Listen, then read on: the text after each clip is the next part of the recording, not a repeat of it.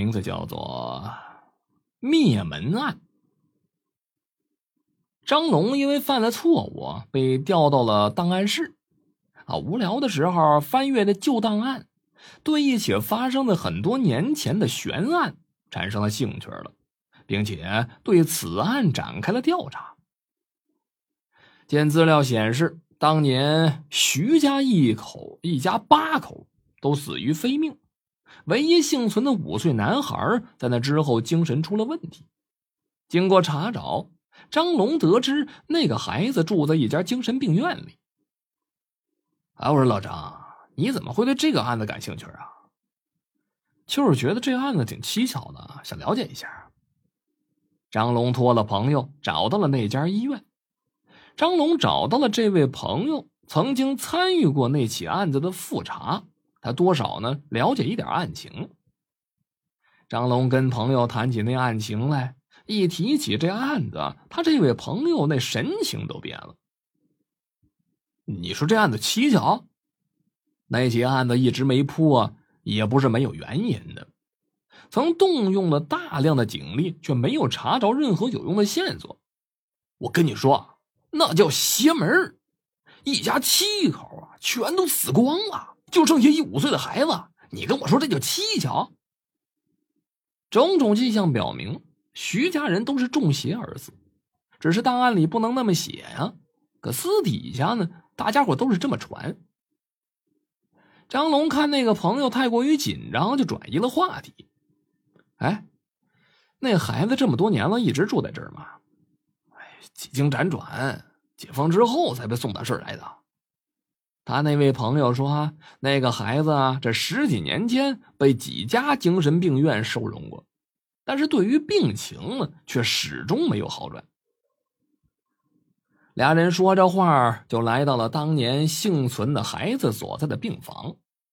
张龙透过门上的小窗户往里边张望了一下，那病房并不大，摆放呢也很简单。在窗帘旁边站着一个消瘦的少年。他侧着身，探着头，往窗户外边看着什么。张龙的那位朋友跟他见过几次面，俩人直接就推门进去了。徐川啊，有人来看你了。那个少年叫徐川，听到张龙他们进来了，警惕的回头看了一眼。张龙看清楚了他的样子，那是一个十八岁的少年，看上去挺像三十几岁的人。神情呢也是异常的紧张。嘘，徐川认出张龙的朋友，对他们做了个噤声的手势。他们要来抓我了，来抓我了。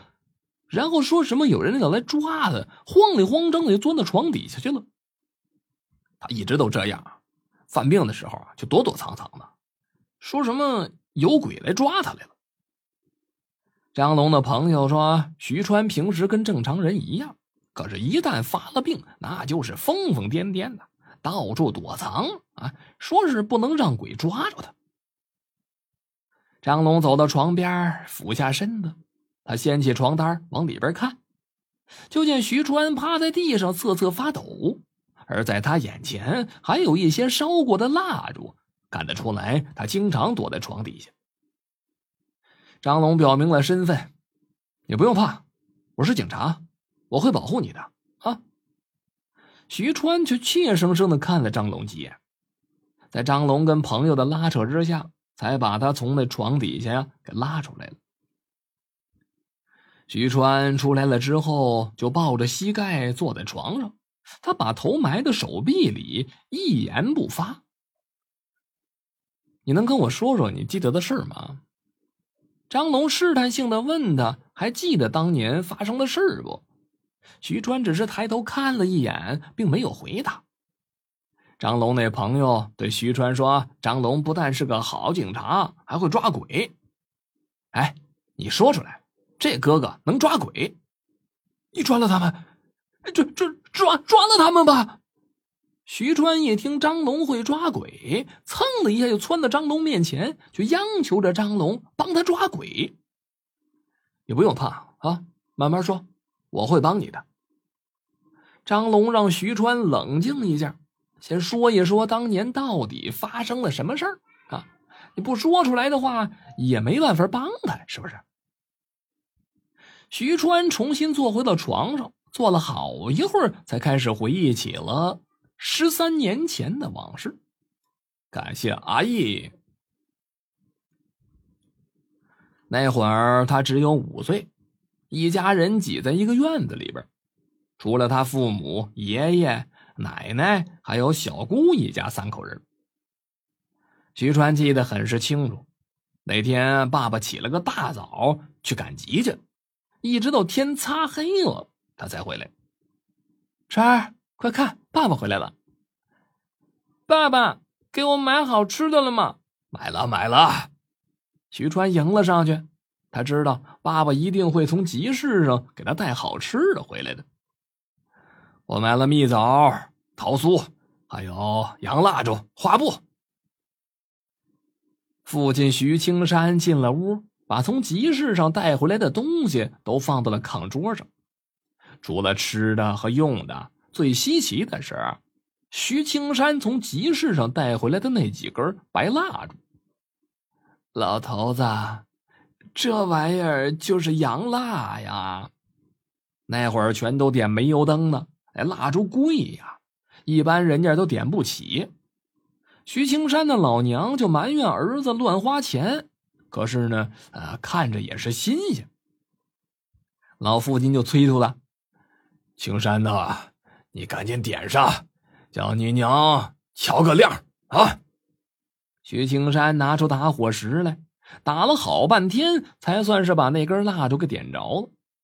蜡烛一点亮，整个屋子里边都亮堂起来了。哎呦，你瞧瞧，这多亮堂啊！一家人围坐在炕桌前面，吃着好吃的，拉着家常。可是聊了一会儿啊，这徐青山突然说他头有点疼。哎呀，我这脑袋咋有点疼呢？我去喝点水啊！他要到厨房去喝水去了。谁也没把这个当回事儿啊，都以为他在外边跑了一天累着了吧？川儿啊，慢点吃啊，别噎着。就在这一家人说说笑笑的时候，突然发生了变故。徐青山从厨房里边回来，手里边拿了一把菜刀。而且进了屋之后，对着老父亲就砍下去了呀！谁也没有防备，徐青山这一刀就把老父亲砍倒在那炕桌上了。那徐川母子被崩了一脸血，吓得呆立在了原地。老母亲也被吓坏了，还问徐青山呢：“青山呐，你这是咋了你啊？啊，你砍你爹干啥呀？”徐青山把头慢慢的转向他的老母亲，嘴里边含糊不清的说：“鬼，你们都是鬼，我要杀光你们！”说着话，又举起菜刀爬上炕了。老母亲那是腿脚不灵便，也被徐青山砍翻在那炕上。徐川妈这才反应过来，赶紧抱着徐川就往外跑。砍死了老母亲，徐青山又把目光转向了逃走的徐川母子，拎着刀从后边就追上来了。把徐川吓得缩在妈妈怀里，他偷偷的看了父亲一眼。他说：“他看见爸爸身后有一个鬼影，那个鬼用他的手抓着他爸爸的手呢。”徐川妈抱着徐川跑出了屋门，一头就撞到一个人身上了。正是外出回来的小姑一家三口人。这小姑两口子看见徐川母子身上都是血，不知道发生啥事儿了呀。嫂子，你这是咋了？快跑！你哥疯了！徐川他妈也来不及多解释，喊着小姑一家三口人赶紧逃命。徐川的小姑父还想再仔细问一下呢，徐青山已经跑出来了，一刀就砍在他脖子上面。那徐川妈抱着徐川直奔大门，听见身后传来小姑跟孩子的惨叫声，看到了小姑一家三口，徐青山又追上了徐川母子。徐川妈知道逃生无望，把徐川护在怀里，任由着徐青山的刀子砍在背上。徐川妈倒下之前，奋力的把徐川给推到了门外边，他还关上门，还喊着快跑。徐川说，他最后一次见到父母是在大门关上之前，父亲一刀一刀的砍在母亲的身上。徐川是极其痛苦的讲述着当年发生的事临了，他说是父亲身后的那只鬼。控制着他父亲那么做的，张龙也不知道该说点什么好，只能是想办法安慰他呗。没事的，我会帮你把那鬼抓着的啊。关于那起灭门案，所有的线索就只有徐川的供词，可是那些根本就是疯话。朋友劝张龙放弃这案子吧，有时间还不如跟他一块去喝酒去呢。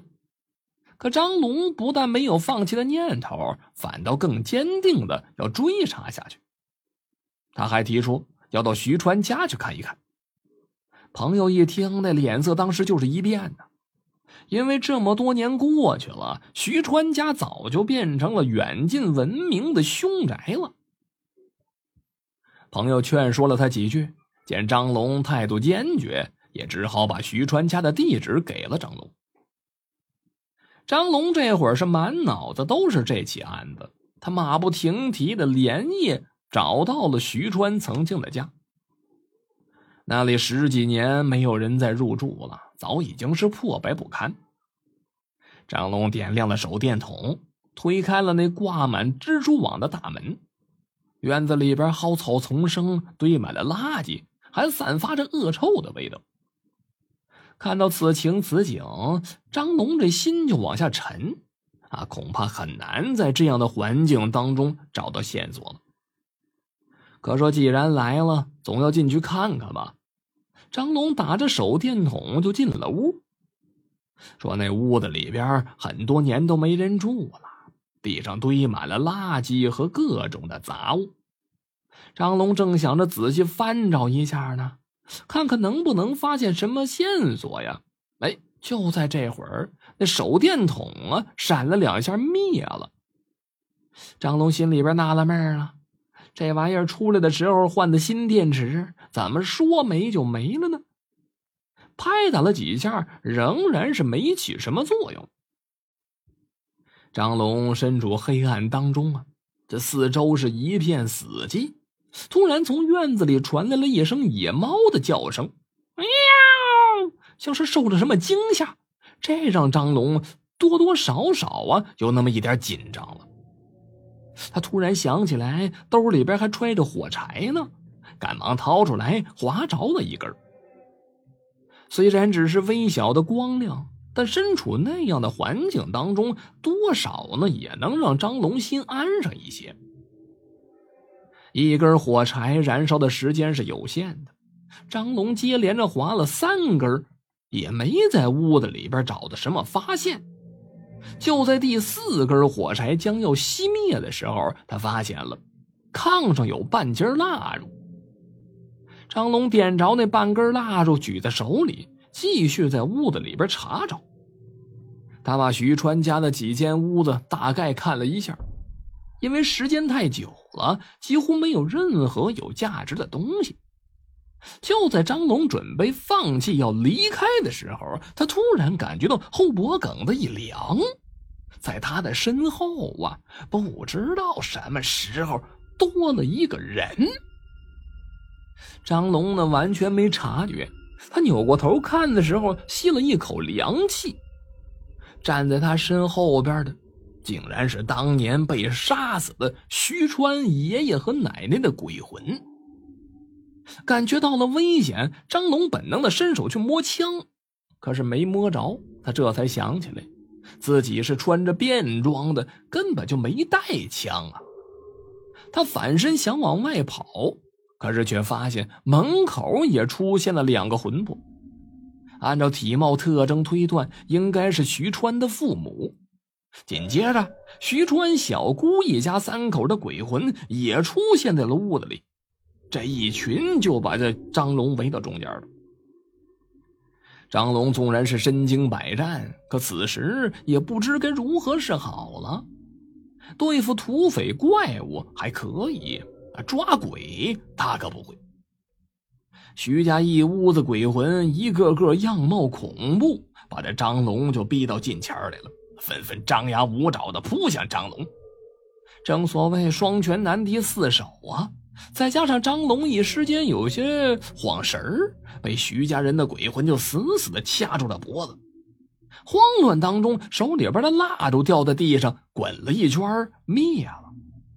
张龙极力的想要挣脱，却发现手脚使不上力，只片刻的功夫，就感觉这个视线开始模糊，被掐的几乎断了气儿了。